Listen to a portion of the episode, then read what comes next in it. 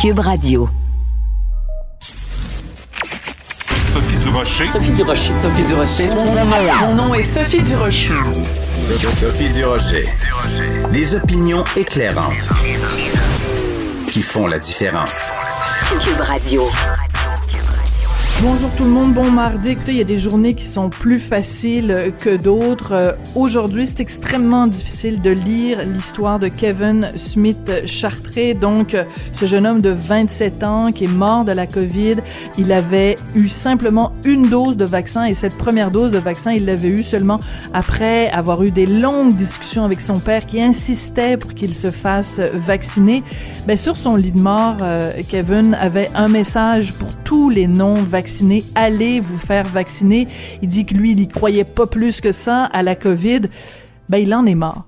Et je ne sais pas ce que ça va prendre pour convaincre les non-vaccinés. Est-ce que ça va prendre plus de gens comme Kevin Smith Chartré? Il était, pourtant, il avait son premier vaccin, mais c'était pas suffisant. Ce qu'il faut, c'est les deux vaccins. Une histoire extrêmement triste. Espérons seulement qu'il sera pas mort en vain et que ça va aider à ouvrir les yeux de tout le monde, les non-vaccinés. Écoutez le message de Kevin. Quand j'ai lu ça ce matin, j'avais envie de pousser un grand et désespéré. Ben voyons donc. De la culture aux affaires publiques. Vous écoutez Sophie Durocher. Cube Radio. On n'a pas toujours été du même bord euh, politique, mais au-delà de la politique, j'ai vraiment été très, très, très touchée quand j'ai appris que Gabriel Nadeau-Dubois, donc euh, du Parti Québec solidaire, allait être euh, papa. Il l'a annoncé de tellement belle façon sur les médias sociaux. Il est au bout de la ligne. Bonjour, euh, Gabriel, comment allez-vous? Je vais très bien. Et vous? Ben moi je vais très bien. Écoutez, vraiment, vous m'avez tiré des larmes. Euh, bon, on se connaît peu, vous et moi. Euh, on n'a pas toujours été du même bord. En 2012, on était même des côtés opposés. Mais euh, vous m'avez beaucoup touché dans votre message. Vous avez annoncé que vous alliez être papa parce que vous respiriez le bonheur. Pourquoi vous avez choisi de faire un long message sur les médias sociaux pour parler de de vos craintes et de vos joies face à la paternité? Ben, j'en ai parlé avec mon amoureuse euh, pendant euh, pendant plusieurs semaines. Ça fait déjà un moment qu'on est euh, qu'on a eu la bonne nouvelle. Et puis bon, là, la, la commençait à apparaître. Donc on s'est dit, il va falloir le va falloir le dire. On l'avait dit à nos parents, à nos amis très très proches, mais on s'est dit bon là, ça, ça va paraître de plus en plus. Il va falloir rendre la nouvelle publique. J'avais pas envie de faire de faire un gros tabac avec ça, mais en même temps, il y a des gens qui me suivent sur les médias sociaux depuis depuis dix ans maintenant, en fait. Alors, je me suis dit, je pense que, ben, en fait, j'avais envie de leur partager cette belle nouvelle-là dans ma vie. Puis, je me suis mis à réfléchir à comment je voulais l'annoncer. Puis, c'est la, phrase qui m'est venue instinctivement en réfléchissant à comment je voulais annoncer ça, c'est, celle d'ailleurs qui est écrite dans, mon petit texte, c'est l'avenir a maintenant un visage. Hein. Ça fait dix mm. ans que je parle de, de l'avenir du Québec, de l'avenir de la planète. C'est un mot qui revenait souvent dans mes discours politiques, mais c'était un mot que j'utilisais euh, comme un militant, comme un intellectuel. C'était un avenir qui était un peu euh, abstrait. Là, l'avenir, je vais, je, vais, je vais le tenir dans mes bras, tu sais. Euh, c'est pas la même c'est pas la même game et euh, je pense que ça va donner une, nouvelle profondeur aussi à mon engagement politique parce que je vais pouvoir maintenant me dire ben ce que je fais je le fais euh, à commencer pour ce, petit enfant-là que je vais tenir dans mes bras. Donc, j'ai eu envie de l'annoncer, de réfléchir sur mon parcours des dix dernières années. Et puis, euh, il y avait une image puissante qui, et franchement, qui m'a beaucoup ému quand j'ai réalisé que j'allais avoir cet enfant-là euh, dix ans, jour pour jour, après euh, le fameux printemps 2012, mmh. qui est le printemps dans lequel moi, je suis un peu venu au monde politiquement, mettons, ou médiatiquement, et que là, dix ans plus tard, j'allais franchir cette étape-là. Ça, ça m'émouvait cette espèce de coïncidence-là dans le, dans le temps. J'avais envie de partager ces réflexions-là et puis euh, je l'ai fait en toute humilité, sans vouloir faire un show, juste parce que je trouvais ça important de, de parler de cette étape-là dans ma vie, euh, qui est une étape qui est quand même euh, significative, c'est le moins qu'on puisse dire. Oui, et je pense que ce qui a touché beaucoup de gens, c'est que on s'est dit, oh mon Dieu, il y a dix ans qui sont passés parce que en 2012, vous étiez tout jeune, puis vous étiez quasiment notre enfant, là, je veux dire, vous étiez, vous battiez pour les droits de scolarité, Ouais. puis euh, moi, je me souviens, à l'époque, les gens disaient, ah mon Dieu, c'est le gendre idéal, lui, puis il est au bureau Blouin, et donc, euh, quand vous avez annoncé que vous alliez être papa, on a tous pris un coup de vieux en disant, oh mon Dieu, c'est plus un petit cul, c'est plus un petit gars, il va être papa à son tour, et je veux revenir sur une phrase que vous avez dite dans votre page Facebook, je trouve ça très important de réfléchir avec vous là-dessus. Vous avez dit, j'ai peur que la politique m'empêche d'être suffisamment présent pour notre enfant. Euh, c'est, rare qu'on entende ça euh, dans la bouche d'un gars. Habituellement, ce sont les femmes qui ont peur, par exemple, de se lancer en politique parce qu'elles ont peur de pas pouvoir faire la conciliation travail-famille. Est-ce que vous avez dit ça parce que vous êtes un homme rose ou c'est vous avez vraiment cette inquiétude-là de pas pouvoir être aussi présente pour votre enfant que vous le voudriez? Je l'ai écrit parce que je le pense, parce que je le sens, parce que c'est des conversations que j'ai eues avec mon amoureuse aussi. Euh, Elle et moi, on sait bien qu'on qu'on fait un pari qui est pas simple, celui d'élever un enfant avec moi qui a un, qui a un travail euh, qui est, qui est très prenant. En plus, on va l'avoir cet enfant-là à à peu près à six mois de la prochaine élection générale au Québec. Donc, je vais avoir ce petit bébé de 5-6 mois euh, dans les bras pendant la campagne. Ce sera pas simple du tout. Euh, moi, j'ai eu, eu un père très présent, un père qui m'a transmis ses valeurs de justice sociale. Mon engagement vient beaucoup de l'héritage que j'ai reçu de, de mes parents, notamment de mon père. Donc, c'est sûr que c'est des réflexions qui m'habitent. Je me demande sincèrement comment je vais être capable de relever ce défi-là. J'ai, pas toutes les réponses. Là. Dans les dernières heures, les gens me demandaient, mais là, tu vas-tu prendre un congé? Tu vas-tu rester à l'Assemblée tout le temps? J'ai pas toutes les réponses à ces questions-là encore. Ce qui, ce qui me donne confiance, c'est que j'ai, l'énorme privilège d'être très bien entouré. Euh, j'ai une famille qui est autour de moi, j'ai des amis, j'ai des collègues qui sont là. Euh, donc, je, je me dis qu'on va faire ça en équipe, qu'on va faire ça en gang. C'est un peu toujours comme ça d'ailleurs que j'ai que j'ai fait ce que j'ai ce que ce que j'ai fait dans la vie. Donc, je vois ça comme ça. Euh, mais oui, je trouvais ça important de le dire. Je pense qu'on est rendu où on est rendu. On est en 2021. Je pense que il faut que les hommes réfléchissent à ces choses-là avant d'avoir un enfant. Et puis quand ça devient concret, ben c'est des conversations qu'il faut avoir avec nos conjointes. Comment on va partager cette charge-là? Comment on va partager les tâches domestiques? Comment on va partager euh, le temps passé avec l'enfant? Euh, moi, ça me préoccupe beaucoup. Je vous mentirais ce matin si je vous disais que j'ai toutes les réponses à ça, mais je pense qu'il y a déjà un progrès dans le fait d'être capable d'en parler puis d'avoir ces conversations-là euh, dans nos couples. Pourquoi vous faites un enfant? J'ai toujours voulu un enfant. Euh, j'ai depuis que je suis tout jeune, je me suis toujours vu. euh, euh, en fait, quand j'étais jeune, je me voyais même à la tête d'une grande famille là, avec quatre ou cinq enfants. Je suis devenu plus pragmatique avec le temps à plusieurs égards, notamment, notamment, notamment sur cette question-là. Euh, on va commencer par un, mais j'en ai toujours voulu. Ça fait partie de moi. Moi, je je suis un gars de famille. J'ai une fa- j'ai grandi dans une famille euh, élargie qui, m'a beaucoup transmis de je- C'est très important pour moi. Ça l'a toujours été. Puis pendant un certain moment, je me suis demandé si je devais choisir entre les deux. Je me suis vraiment posé la question est-ce que je dois choisir entre mon engagement en politique puis le rêve que j'entretiens depuis que je suis tout petit d'avoir une famille Euh, Puis j'ai décidé de ne pas choisir.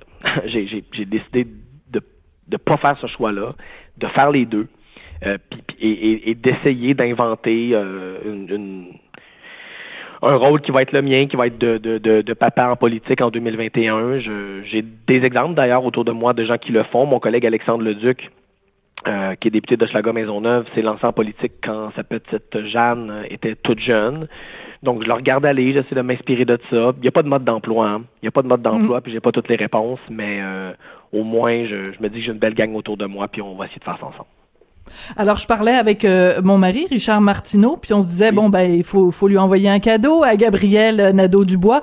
Normalement, on enverrait, mettons, euh, une bouteille de champagne. Dans ce cas-ci, je pense qu'on va vous envoyer un- une grande bouteille de sangria pour fêter ça.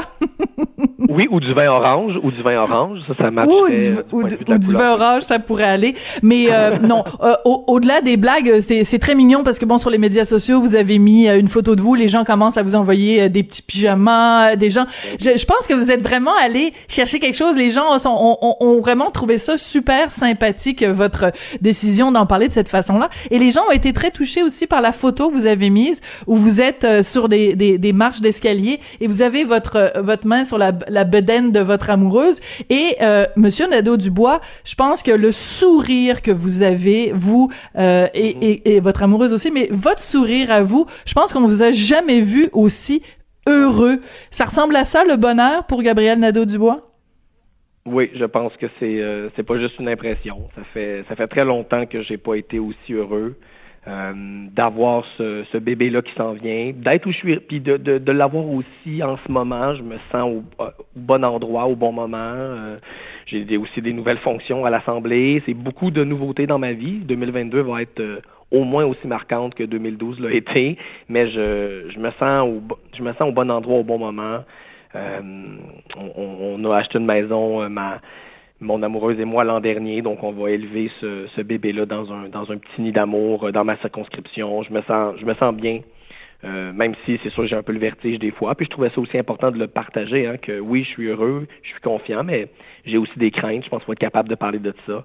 Mais euh, au final, euh, je suis je suis profondément comblé. Puis le torrent de, de beaux messages que je reçois depuis euh, depuis dimanche, depuis qu'on a publié la petite photo, euh, ça me ça me comble de bonheur. J'en ai reçu d'amis proches, j'en ai reçu même d'adversaires politiques à l'Assemblée nationale, j'en ai reçu de toutes sortes de monde. Des gens m'arrêtent dans la rue, vraiment. C'est, on dit souvent qu'il y a des mauvais côtés euh, au fait de faire de la politique puis d'être une personnalité publique, c'est vrai, mais il y a aussi des grands, grands, grands privilèges. Puis euh, celui de, de pouvoir partager des nouvelles comme ça, de sentir que quelque chose de bien nous arrive puis les gens sont contents pour nous, ça c'est ça, c'est un grand, grand privilège. Puis je me, je me constate vraiment chanceux de, de pouvoir vivre ça avec, euh, avec autant de gens, dans le fond. Est-ce que ça vous inquiète? C'est-à-dire qu'il y a, y a bien des gens à, à, votre âge et dans votre situation qui diraient, ben moi, j'en ferai pas d'enfants parce que euh, quel genre de planète on va, on va leur léguer? Euh, il y a plein de problèmes environnementaux, puis je sais à quel point ça vous préoccupe. Euh, je veux dire, je regarde, mettons, euh, la pandémie, il y a bien des gens qui diraient, ah, moi, je ferais pas un enfant en pandémie, euh, euh le système de santé est en train de craquer euh, de partout, il y a toutes sortes de, de questions sociales qui vous préoccupent. Quel genre de Québec vous allez léguer à votre enfant? C'est une bonne question, puis c'est une, une, question qui est, qui est importante. Puis la, bon, la première chose que je veux dire, c'est que il y a des gens qui choisissent dans la vie d'avoir des enfants, il y a des gens dans la vie qui choisissent de ne pas en avoir, et tous ces choix-là sont légitimes et sont corrects, et peu importe la raison pour laquelle on n'en veut pas, si c'est par éco-anxiété ou, ou, par, ou par autre chose, c'est correct. Moi, je juge pas ça. Puis on a fait on les femmes se sont battues pendant des décennies pour avoir le droit de choisir si elles en ont ou pas des enfants moi, le, le choix que j'ai fait, c'est d'en avoir. C'est le choix de mon amoureuse aussi. Puis, moi, je, je, je pense que, comment dire, avoir un enfant, ça me donne une raison de plus d'essayer de changer la société, d'essayer de changer le monde.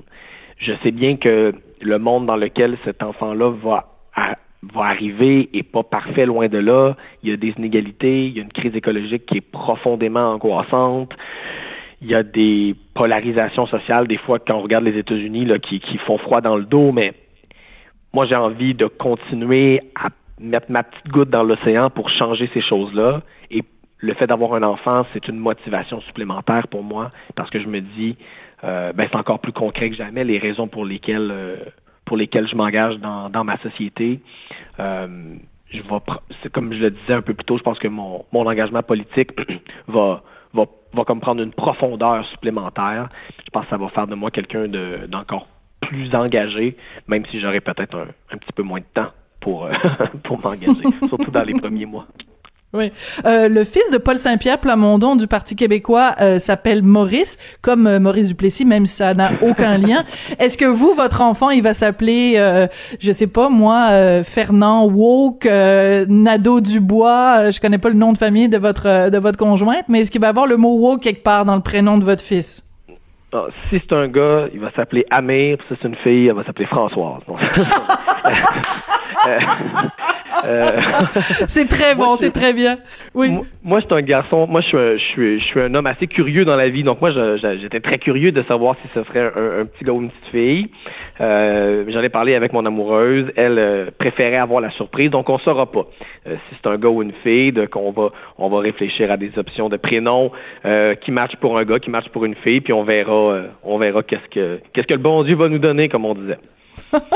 Euh, mais oh, attention, laïcité, laïcité. Euh, Qu'est-ce que j'allais dire? Oui, je voulais savoir, est-ce que vous avez euh, l'intention, parce que bon, il y a plein de gens, d'une façon d'élever les enfants non genrés, le sexe assigné à la décence et tout ça. Est-ce que ce sont des choses qui qui vous préoccupent ou vous allez avoir en effet un petit pyjama rose, un petit pyjama bleu? Est-ce que vous allez rentrer dans cette dans cette mouvance là euh, ce qui est sûr, c'est que, tu sais, moi, je vais avoir envie que cet enfant-là ait les passions qu'il a envie d'avoir. Fait, que ce soit un petit gars ou une petite fille, moi, euh, s'il a envie de jouer avec des camions, euh, il va jouer avec des camions, elle va jouer avec des camions. S'il a envie de jouer avec des poupées, elle va jouer avec des poupées, là.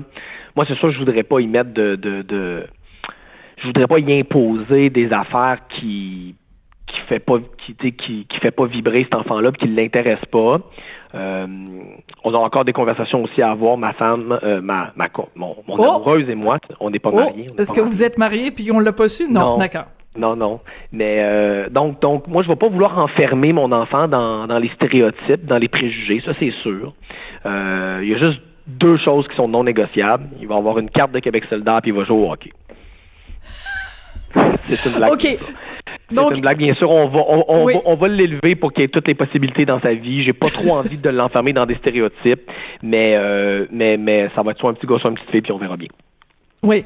Euh, le message que vous voudriez envoyer euh, aux autres euh, hommes qui hésitent justement, qui ont envie d'aller en politique, puis qui se disent bon ben ça va être difficile de concilier travail, famille. Avez-vous un message pour pour ces gens-là, qui soient pour Québec solidaire ou pour d'autres formations politiques?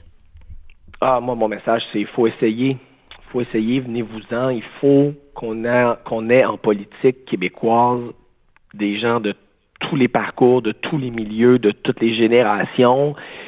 Puis il faut refuser, en tout cas, moi, c'est ce que j'ai, c'est la démarche que j'ai eue. Moi, j'ai refusé de choisir entre la politique puis mon projet de famille.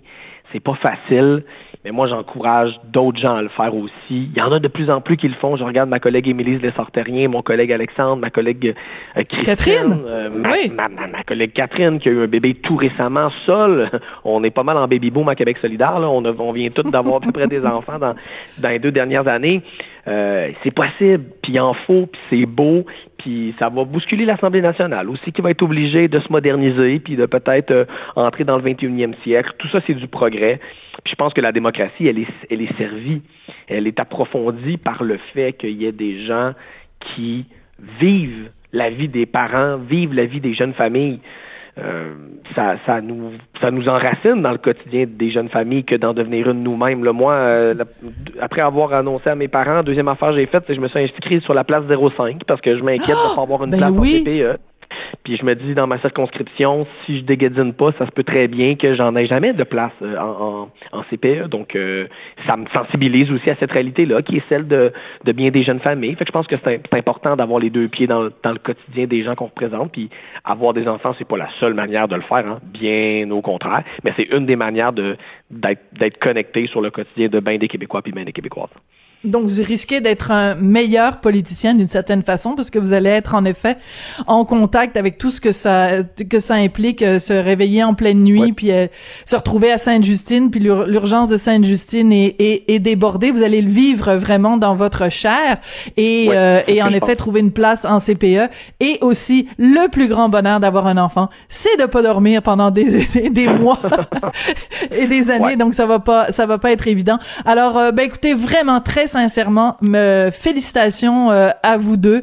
Euh, c'est c'est c'est un vraiment extrêmement touchant de vous voir euh, aussi heureux, aussi resplendissant sur les photos. Puis euh, si c'est si c'est encore euh, le cas dans dans la dans la vie de tous les jours, j'ai l'impression que vous devez planer là sur un petit nuage quand on apprend cette nouvelle là. C'est tellement le plus beau jour de notre vie. Et attendez de voir le petit bébé sortir là, ça va être oh, Surréaliste. J'essaie de, j'essaie de me préparer, mais je pense qu'on se prépare jamais vraiment pour ça. Euh, déjà, ma mon amoureuse, elle, elle le vit déjà euh, physiquement, hein, le fait de, de porter cet enfant-là. Moi, pour le moment, c'est un, un, peu abstrait. Je pense que je vais, je vais, ouais, je pense que ça va être un gros moment. Puis j'ai, j'ai, j'ai tellement hâte de le vivre, j'ai tellement hâte de le vivre. Euh, puis je, j'espère que plein de gens au Québec aussi vont, vont vivre ces beaux moments-là. Ça nous, ça nous rend plus humains, ça nous rapproche les uns des autres. Puis ça, c'est au-delà de de nos débats qui sont importants, qui sont importants pour l'avenir du Québec. Je pense que c'est important de se rappeler qu'il y a des choses qui nous rassemblent aussi, puis ça, ça en fait partie. Est-ce qu'il est-ce qu'il donne des coups de pied? Est-ce que c'est déjà un petit euh, un petit Gabriel Nadeau Dubois là, revendicateur militant? Est-ce qu'il y a déjà le point levé là? La première échographie ne nous a permis de détecter euh, aucune prédisposition au militantisme, mais je surveille ça de très près. J'adore ça, Gabriel Nadeau-Dubois. Donc, euh, merci beaucoup. Vous êtes chef parlementaire de Québec solidaire et très bientôt, euh, papa. Bon, ben, euh, allez, allez dormir. Faites provision de sommeil en prévision du mois de mars 2022. Merci beaucoup, Gabriel. C'est ce que je vais faire. Merci beaucoup. Au revoir. Sophie Durocher. Une femme distinguée qui distingue le vrai du faux. Vous écoutez Sophie Durocher. Cube Radio. Les rencontres de l'heure. Marie-Claude Barrette et Sophie Durocher. La rencontre Barrette-Durocher. On connaît l'expression la misère des riches ou encore euh, l'expression l'argent ne fait pas le bonheur. C'est toutes sortes d'expressions qui nous sont venues en tête quand on a vu que Sophie Desmarais, l'héritière de des richissimes Desmarais, publiait un livre dans lequel elle parle des, des problèmes qu'elle a eu tout au long de sa vie. Marie-Claude Barrette, euh, tu l'as lu toi, le livre de Sophie Desmarais. Euh, Qu'est-ce que tu en as pensé? Ben, écoute, moi, je l'ai lu il y, a, il y a, quelques, quelques mois déjà, ce livre-là, et euh, il était en copie de travail quand je l'ai reçu. Et tu sais, je m'attendais, bon, ça s'appelle Tout pour être heureuse, et c'est bien important de dire qu'il y a trois petits points après Tout pour être heureuse. Et moi, je m'attendais à, à, lire un peu l'étalage de la richesse, et je dois t'avouer que j'avais quand même une curiosité euh, de d'arriver dans l'intimité de, de cette grande richesse et de savoir comment ça se passait et d'avoir des révélations, des descriptions de lieux et tout ça. Et c'est pas tout à fait ça finalement le livre. En fait, c'est pas ça du tout. Euh, moi, je ne connaissais pas vraiment Sophie Desmarais. Je l'avais vue au loin dans certains événements, mais c'est pas, je ne lui avais jamais parlé. Alors quand j'ai euh, fini de lire ce livre, là, vraiment, Sophie, j'avais l'impression de connaître Sophie Desmarais. Hmm. Euh, c'est une femme. qui a été dominée par la peur toute sa vie, la peur de déplaire à tous les niveaux, parce que finalement, on se rend compte que ce livre-là, on arrive vite à la relation relation qui peut être très complexe, celle de mère-fille.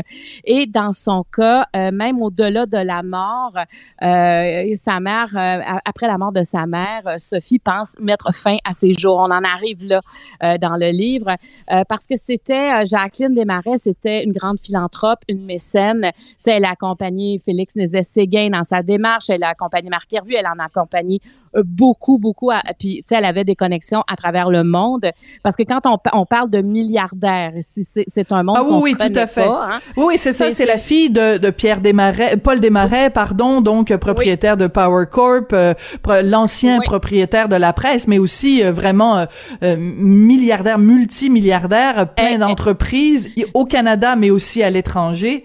Ah oui, c'est une fortune euh, inégalée là. C'est un couple qui est parti de rien là, Paul et Jacqueline Desmarais. Ils se sont connus à Sudbury et ils ont développé leur business ensemble et, et ils étaient profondément amoureux. Alors tu sais, ce qu'elle voyait cette petite fille là, c'était des parents très amoureux. Elle a toujours recherché cet amour là qu'elle a trouvé tardivement. Mais ce qu'on comprend, Sophie là, c'est que par exemple quand elle était jeune, Sophie elle mangeait pas avec ses parents. Elle mangeait avec euh, les gens qui entretenaient la maison, tu sais, le, le chauffeur. Elle est très, très proche d'ailleurs des, des, des gens qui travaillaient euh, pour la famille. Personnel le personnel. Donc, elle Mais ne mangeait quoi? pas avec ça, ses parents. ça sonne, ça sonne un peu comme euh, Downton Abbey. Tu sais, la série. Oui. la série Ben, britannique, là, qui se passe dans un château. Puis elle a été envoyée dans un pensionnat et Ah. tout. On a l'impression que, même si c'est une famille euh, euh, canadienne qui vivait un peu comme, euh, mettons, euh, en, Angleterre, même la reine d'Angleterre, il y a un côté très euh, fastueux, très... euh, Ah, ça- oui. Hein? Mais, mais tu sais, c'est ça. Mais tout à fait. Puis, euh, euh, puis je te dis, là, tout au long de, la, de livre, elle parle beaucoup, beaucoup de sa mère, qui était exigeante, exubérante. Puis le regard des autres dominait. Donc, quand elle est partie étudier en Suisse à l'âge de 14 ans dans un des, des plus chers et beaux collèges au monde, je pense que c'était aussi pour le regard des autres et c'était pas du tout pour cette jeune fille de 14 ans là, tu comprends? Et comme euh, c'est pas quelqu'un qui avait tissé vraiment de grands liens affectifs avec ses parents, quand elle est arrivée là-bas à 14 ans, moi elle me dit en entrevue j'étais déjà cassée mais j'ai l'impression qu'elle s'est brisée quand elle était là. Elle s'est tellement triste quand elle parle de ça parce qu'elle a commencé des problèmes de boulimie, anorexie. Ensuite de ça, elle a été intimidée. Elle ne se sentait pas bien dans ce milieu-là. Elle est restée là quelques années quand même. Et même si elle en parlait, personne l'écoutait parce que tu sais, tu peux pas te plaindre quand tu es dans le collège des, des, gens les plus riches au monde. Tu comprends? Il y a comme une prison aussi dans cette mm-hmm. espèce de, de richesse que, tu sais, d'exubérance qu'on sais, qu'on comprend, qu'on connaît pas du tout, en fait, là. Mais moi, j'ai trouvé qu'elle, sa mère a, fait vivre pas mal sa fille dans, dans le regard des autres, tu sais. Mais ce qui est intéressant là-dedans, c'est que en effet, on pourrait dire, on pourrait rejeter tout ça du revers de la main en disant ah ben de quoi elle se plaint, euh, tu sais quand t'es quand t'es riche à millions, euh, tu, tu tu tu, de, quoi, pourquoi tu te plains avec une cuillère euh, en argent dans la dans la bouche, tu sais tu, tu, te plains alors que t'as pas vraiment de raison de le faire. Puis en même temps, moi je me retournerais aussi vers ces gens-là qui sont richissimes, qui sont tu sais propriétaires de médias où on nous fait la leçon à longueur de temps puis écoute, j'aurais envie de dire, ben que ça donne tes millions t'es même pas capable de voir la souffrance de ton propre enfant, t'es même pas capable de manger avec ton enfant, t'es même pas capable de, donner de l'amour à ton enfant, tu lui donnes des millions de dollars, mais t'es même pas capable de lui donner de l'amour. Moi, je trouve que quand je, je lis là-dessus, ça me ça me donne pas une très très bonne opinion des milliardaires. Ben, c'est sûr que c'est il y, a quelque chose de choquant dans ce dans cette façon de vivre-là. Et tu sais, celle a voulu parler aujourd'hui, Sophie Desmarais. Je pense que justement, elle est, c'est cette image-là, tu sais, elle, dit son nom, on sait qui est sa famille, donc on sait qu'elle est extrêmement riche. Et, et elle voulait, je pense, percer cette image-là parce que veut, veut pas, on, a comme un préjugé face à ça aussi quand on, quand on la voit, parce qu'on a l'impression, ben c'est, évidemment au niveau financier, il n'y a aucune préoccupation pour elle, mais en dedans, quand elle, avait envie de dire à un instant, là, oui, l'argent, ça peut faciliter la vie, mais les liens affectifs, c'est quand même la base de la vie. Et quand on n'a pas ça, on a beau être riche, on peut craquer, on peut casser, on peut avoir envie de mourir aussi. Alors là, aujourd'hui, elle, tu sais, maintenant, elle a un amoureux avec qui elle est bien. Tu sais, quand elle dit, même avec mon amoureux, maintenant, je peux être démaquillée et je suis bien. Alors, c'est vraiment quelqu'un qui était pogné, je te dirais, en dedans. Et là, elle a un amoureux, ça va bien. Elle a deux enfants, elle va avoir 60 ans. Donc, elle avait envie de parler. Puis je pense que cette cette histoire-là, euh, tu sais, qui est très loin de, nos styles de vie, mais reste que l'humain derrière ça, qui elle est, euh, c'est une femme. Euh, je vous dis, c'est un un un livre qui est qui est qui est touchant et bouleversant en même temps. Parce que moi aussi, je me dis, mais comment ça se fait que personne l'a vu se détériorer quand elle, quand elle est arrivée de la Suisse, quand elle est revenue? Elle, elle, était boulimique là-bas, elle, elle, était tout le temps malade, elle, elle s'empiffrait, puis elle rejetait tout. Comment ça se fait que personne l'a vu changer, tu sais? Et comme Lady Di, je, m'excuse de faire un parallèle, mais tu sais, Lady Di, c'était ça. Elle vivait dans un dans un château. Elle, elle avait comme 22 000 personnes à son service pour faire. Tu sais, elle levait jamais le petit doigt, mais elle était tellement malheureuse que c'est exactement ça ce qu'elle ce qu'elle faisait. Elle, mangeait à outrance puis elle se faisait vomir. Mais là, tu te dis, mais comment comment on, on peut euh, ignorer à ce point-là que ce qui fait le bonheur de quelqu'un, c'est pas justement tout ce faste-là. C'est si si tout le monde autour de toi t'ignore, ben tu vas être malheureux, peu importe le le le, le domaine dans lequel euh, tu vis. Et, et, une chose qui est importante, je pense, Marie-Claude, c'est aussi de dire que Sophie Demarais, elle est euh, donc impliquée dans la fondation de, de Jasmin Roy, donc euh, sur pour contrer l'intimidation et tout ça. Donc, elle, elle fait pas juste euh, euh, en parler, de dénoncer l'intimidation. Elle, elle fait quelque chose de concret, puis elle, concret, excuse-moi, elle donne des sous, donc elle, elle redonne à la société aussi. Heureusement d'ailleurs. Et, tout à fait. Et c'est vraiment euh, euh, Jasmine Roy qui l'a aidé à cheminer, qui l'a aidé à extérioriser tout ce qu'elle vivait en dedans. Parce que elle, quand elle a entendu parler d'intimidation, m'a dit mais c'est ce que j'ai vécu, c'est ce qui m'a brisé dans ma vie, et j'ai pas envie que d'autres enfants vivent ça. Parce que qu'on soit riche, qu'on soit pauvre, peu importe. Le, quand on est intimidé, c'est c'est le dedans qui craque. Ça a pas rapport avec l'extérieur. Alors elle, s'implique et, et, vraiment, puis même c'est Jasmine qui l'a accompagnée pour euh, pour qu'elle écrive cette histoire. Parce que lui il entendait ce qu'elle avait vécu. Puis il disait il faut que tu le partages tu vas aider du monde. Mais tu sais il y a une pudeur quand tu es aussi riche à dire tu vas aider du monde. Et, et Jasmine a réussi à la convaincre. Puis je pense que bien fait.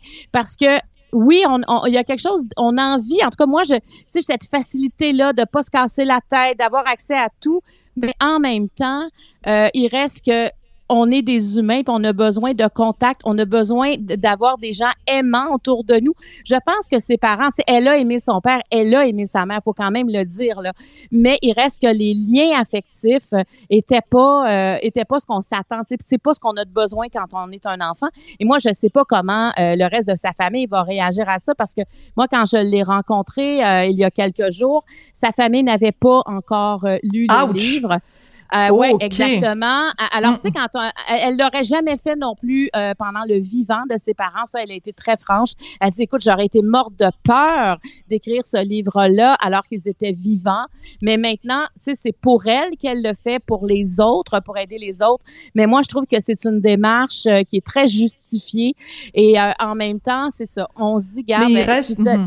Oui, vas-y. il reste quand même que ça, ben c'est que ça montre quand même le vrai visage. Je m'excuse, je comprends qu'elle ait attendu que son père et sa mère soient morts, mais écoute, ça a été des gens quand même. euh, euh, tu sais, on, on, on se rappelle tous euh, Sagar, cette espèce de de de de, de domaine absolument à pu finir là dans Charlevoix. Écoute, c'est c'est c'est c'est comme un mini Versailles.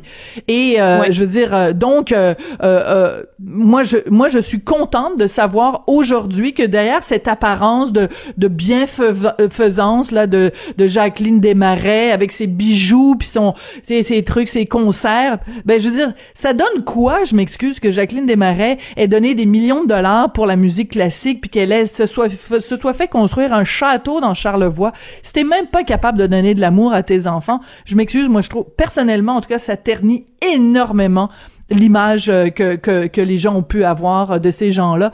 Tu sais, je veux dire, quand t'es plus intéressé à prendre soin d'un chef d'orchestre qu'à prendre soin de ton, ta propre fille, je pense que ça dit grand-chose que, que- quand même sur tes, sur tes priorités puis tes valeurs. Effectivement. Et tu sais, juste pour montrer le niveau de richesse, à un moment donné, pour la fête de Jacqueline, son mari Paul lui a offert un terrain de golf de 18 trous sur leur domaine. tu sais, je veux dire, on s'entend là que Ouais. pas dans un monde euh, réel. Ben, c'est leur monde réel à eux, mais quand tu sors de de ta maison, quand tu sors de, de, ta- de ton domaine, t'es- plus dans cet univers-là. Alors moi, je peux imaginer. Puis elle, elle est pas allée si souvent à Sagar. Elle en parle. Elle ne, elle ne se reconnaissait pas nécessairement là-dedans. Je vous dis, Sophie, elle- je pense qu'elle elle, est différente, puis elle est devenue elle aussi philanthrope.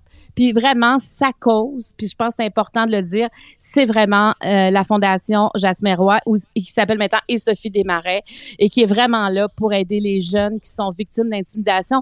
Alors pour ça, moi, en tout cas, je peux te dire, j'ai rencontré une femme vulnérable, mais une femme euh, charmante, volontaire et qui veut parler. Tu sais, elle est pas du tout dans on ne me pose pas cette Non, elle est absolument ouverte. Moi, je pense que ça va la libérer. Et tu sais, la morale, c'est l'argent ne fait vraiment pas le bonheur. En tout cas, moi, c'est ce que c'est ce que je, je le savais. Mais quand on lit ça, on le comprend. Alors, tout pour être heureuse, les trois petits points sont très importants dans ce titre-là. D'accord, je, mets, je rajouterais juste un bémol. L'argent fait pas le bonheur. Quand on a trop, tu sais, je veux dire, à un moment donné... Non, mais euh, fait pas le malheur, comme on pourrait rajouter. C'est ça. Voilà, Ouais. c'est ça. Parce que, tu sais, je veux dire, il y a bien des gens qui aimeraient avoir ne serait-ce qu'un moitié du tiers du début du commencement de la, de la valeur du, du du monde qui 18 aimerait, finir- qui aime- qui aimerait euh, être capable de- d'arriver aux fins de mois Voilà. sans ne pas dormir quelques nuits. Tu sais.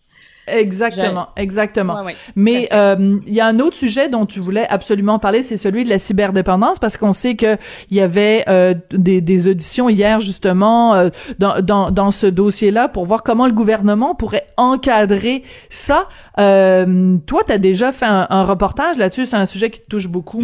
Ah, hey, moi, là, ça m'a rentré dedans. Je suis allée à, à la- la- l'hôpital Rivière-des-Prairies où ils ont un centre fermé de désintoxication, entre autres pour la cyberdépendance, des jeunes entre 12 et 17 ans. Euh, j'ai rencontré les jeunes, je leur ai parlé, j'ai parlé aux intervenants et vraiment, Sophie, Euh, je ne pensais pas euh, que ça pouvait être aussi grave, la cyberdépendance, à cet âge-là.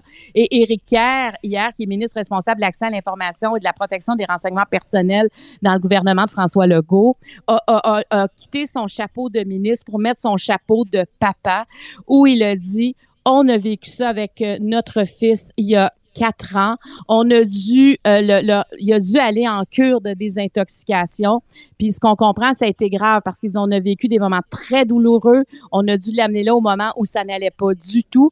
Parce qu'il faut comprendre, écoute, moi, quand, quand je suis allée rencontrer ces jeunes-là, il y en a qui avaient fait des tentatives de suicide.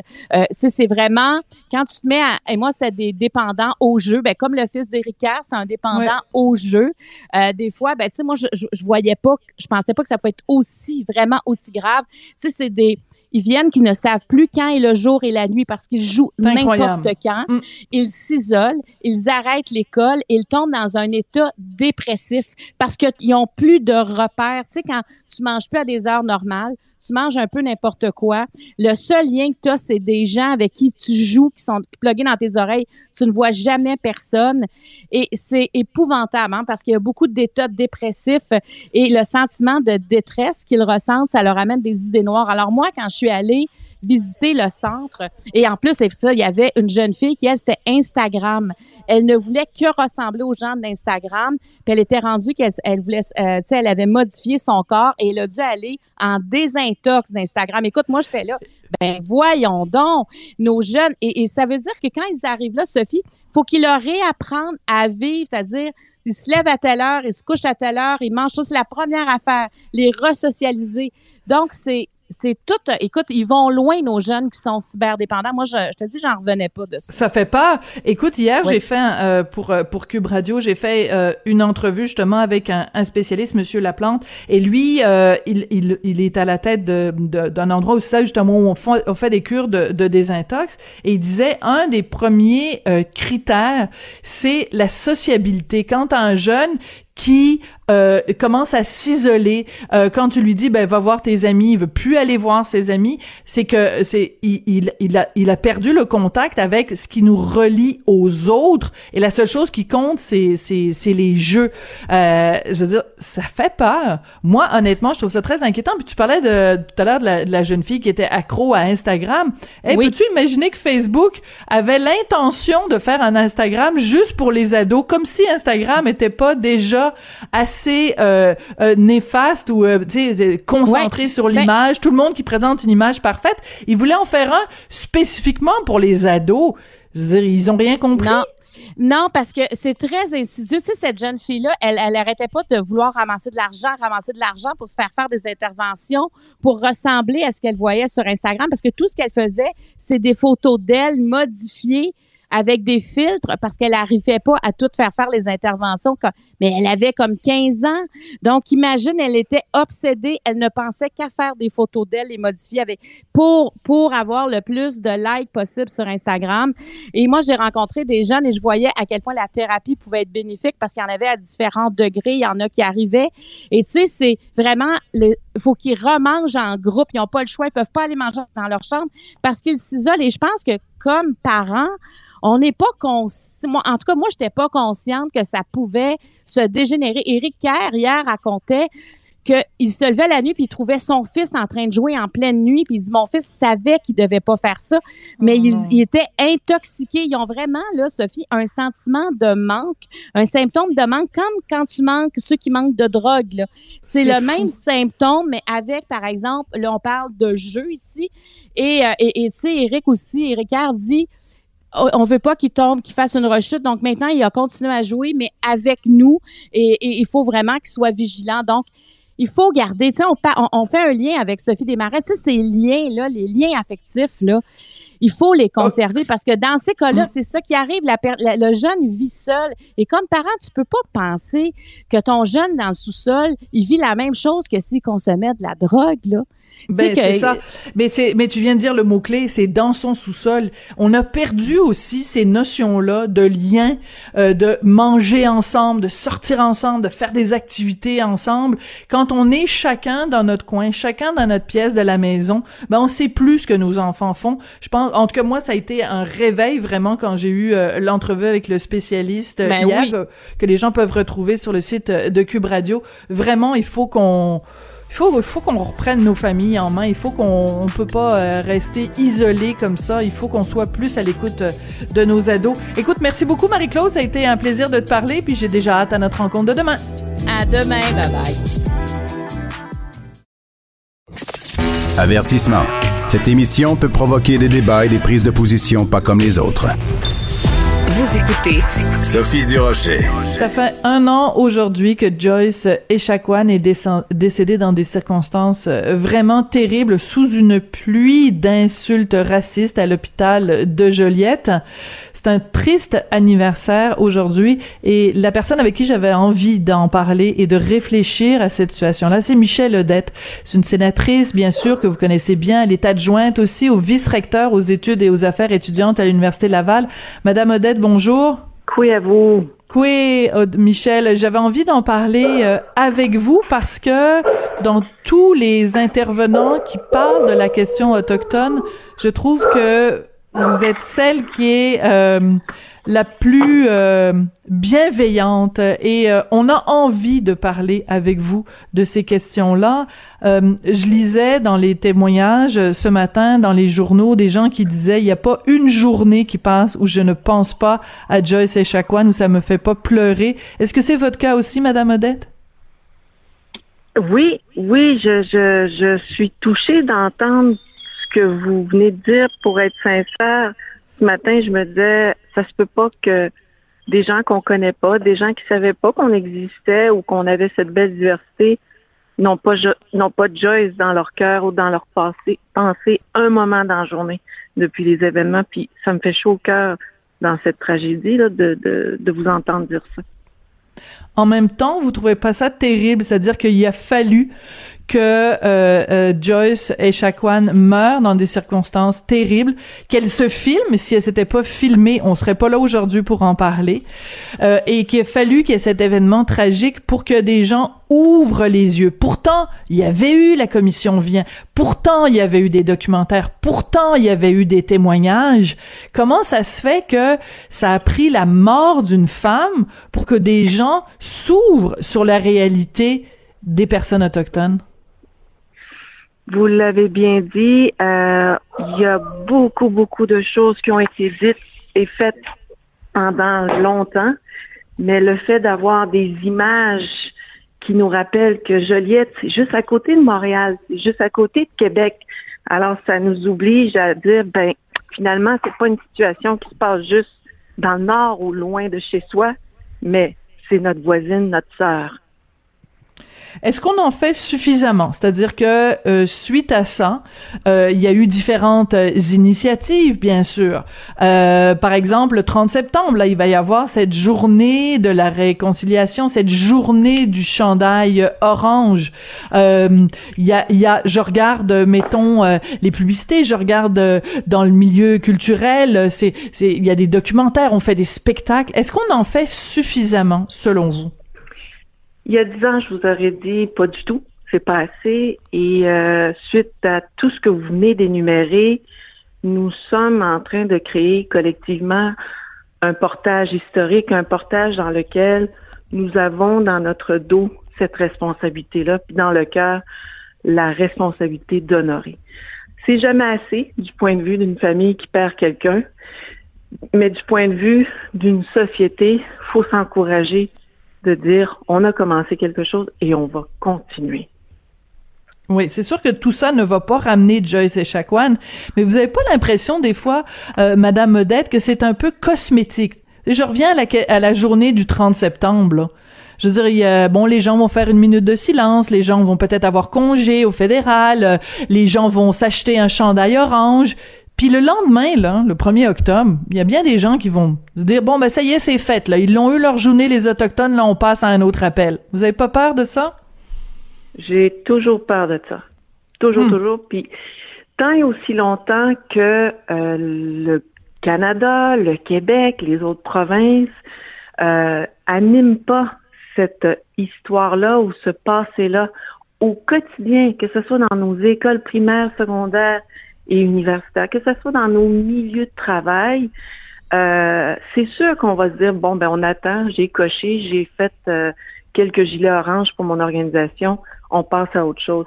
Alors que c'est entre les événements qu'on doit changer, qu'on doit faire autrement, puis sortir de nos zones de confort. Puis ça, pour moi, je commence à le sentir que les gens ont cette tradition de compte-là, l'obligation de, de, de dire ce qu'ils ont fait pendant l'année. Ça veut dire qu'il faut qu'ils les préparent. Puis ça, je ne le sentais pas avant. C'est pas beaucoup, mais ça nous oblige. Puis ça, c'est un pas vers quand je disais on a dans notre sac de portage cette responsabilité de faire plus et de faire mieux. Oui, j'aime beaucoup votre image, le sac de portage, parce qu'on voit l'image hein, de, de, de de transporter comme ça, parce que c'est c'est une tradition autochtone pour la pour la survie de faire du portage pour aller justement euh, euh, remonter une rivière pour aller à la chasse ou pour aller à la pêche.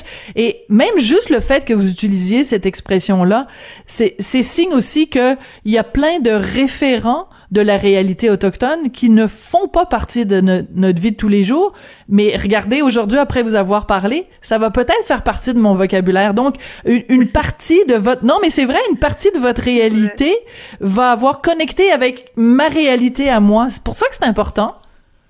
Exactement. Puis le fait de pouvoir échanger, de, de, de faire de la pédagogie ensemble, ça peut être une autre personne au bout de la ligne avec vous, c'est déjà un pas pour moi de de- d'espoir. Alors ça, si si les gens se demandent comment faire, ben on peut le faire de façon simple ou de super organisé dans une institution, mais c'est faisable. Moi, c'est comme ça que je le vois. Puis je vous dis merci. Ben, c'est moi qui vous dis, ben, en fait, il faut pas dire merci, il faut dire quoi? Tenoshkamaden, ça veut dire je vous donne une outarde. C'est une façon de vous remercier. Ah, j'adore ça, j'adore ça. Euh, L'Université du Québec euh, avait émis euh, euh, un communiqué en disant on se réjouit de la nomination de Michel Odette comme sénatrice au Parlement du Canada, puis ils ont que des bons mots en disant leader autochtone reconnu. Euh, on dit que vous avez vraiment joué un rôle clé depuis 20 ans dans la transformation des rapports entre les peuples autochtones et la société québécoise et canadienne. Comment ce rôle-là, vous le voyez vous comme euh, comme sénatrice? Est-ce que est-ce que c'est juste euh, euh, parce que bon, il y a plein de gens qui disent les sénateurs ils servent pas à grand chose, mais vous euh, vous allez pas vous contenter de ça là, une sénatrice qui sert pas à grand chose. C'est pas votre genre ça. pas, je- je- non, c'est pas mon genre. Puis euh, tête d'orignal comme je suis, là, ça fait longtemps que j'essaie de rentrer là. Donc là, je, je vais rentrer bientôt là dans l'institution de façon physique et comprendre sa dynamique et ainsi de suite. Mais je sais qu'on peut faire de petites et grandes choses parce qu'on a déjà des alliés. Il y a une dizaine de, sénateurs autochtones. Il y a plein de Canadiens, plein de Québécois qui sont déjà là puis qui nous aiment ou qui veulent faire plus. Donc, changer une loi, est-ce que ça va sauver la vie dans l'immédiat euh, d'une femme québécoise ou autochtone? Je peux pas vous dire oui, je peux pas vous dire non, mais c'est dans un ensemble pour protéger une femme québécoise, ben ça doit se passer aussi à Ottawa comme au Québec et comme dans sa municipalité. Donc pour moi là, je pense que je, je vais pouvoir bouger des choses, je suis convaincue. Michel Odette, qu'est-ce qu'on fait avec la loi sur les Indiens? Ça, c'est l'amour et la haine. C'est, une relation dysfonctionnelle, je peux vous le garantir de A à Z. Euh, faut l'abolir. Mais quand on parle d'abolir, il faut y aller de façon euh, progressive pour rassurer que si j'enlève quelque chose qui m'a bafoué dans mes droits de la personne et mes droits de femme autochtone, qu'est-ce que j'ai qui va remplacer ça pour me considérer comme une femme adulte avec des droits et des responsabilités? Alors ça, c'est un beau débat qu'on doit avoir euh, partout à travers le Canada. On peut pas Mais juste vous- abolir quelque chose. Il, faut assurer que les femmes autochtones, les autochtones ont leur propre ordre de gouvernement, leur- le droit à l'autodétermination. Donc c'est là où le malaise embarque, puis en disant ben non, si je t'enlève ça, je veux pas te donner plus, là, deviens canadien, alors que c'est pas ça qui est demandé depuis toujours. Là. Hmm. Qu'est-ce qu'on devrait retenir? Quel est le, le, sentiment qui devrait nous habiter aujourd'hui, un an après la mort de Joyce et Chacuan? Est-ce que ça devrait être de la de la colère? Est-ce que ça devrait être euh, de la tristesse? Est-ce que ça devrait être euh, de, de l'amour, de la bienveillance? C'est quoi le sentiment qu'on devrait ressentir aujourd'hui, Madame Odette? La colère, ça, ça doit faire un certain temps. Aujourd'hui, nous devons nous sentir responsables puis d'entourer le plus possible d'amour là, pour pouvoir faire les changements qui sont demandés par la famille de Joyce, mais aussi par tous ceux et celles qui ont perdu des êtres chers dans des circonstances inacceptables. Donc, de l'amour, mais aussi de la détermination. Faut pas lâcher. Faut pas me lâcher, moi, quand je vais être au Sénat. Rappelez-moi que j'ai des choses à faire. Faut pas lâcher nos députés au Canada comme dans nos provinces et ainsi de suite. Là. Faut nous marteler, là. You! Faites-les les changements. Ah, vous en faites pas. Euh, euh, on va vous appeler régulièrement, Madame Odette. Je vous souhaite euh, bonne chance au Sénat et merci beaucoup d'être venu aujourd'hui réfléchir avec nous puis rendre hommage à, Joyce et Chacuan et, et, à toutes les femmes autochtones qui, qui, ont souffert. Mais je retiens que, selon vous, il faut absolument abolir la loi sur les Indiens au Canada. je suis contente de vous l'entendre dire. Merci beaucoup, Michel Odette. Yamé, au revoir. L'émission est terminée. Euh, passons cette journée euh, en ayant une pensée pour Joyce euh, et Chacuan. Merci beaucoup d'avoir été là. Je voudrais remercier Dominique Plamondon à la réalisation, la mise en onde. Merci à Florence Lamoureux et Maude Boutet à la recherche. Et on se retrouve demain. Cube Radio.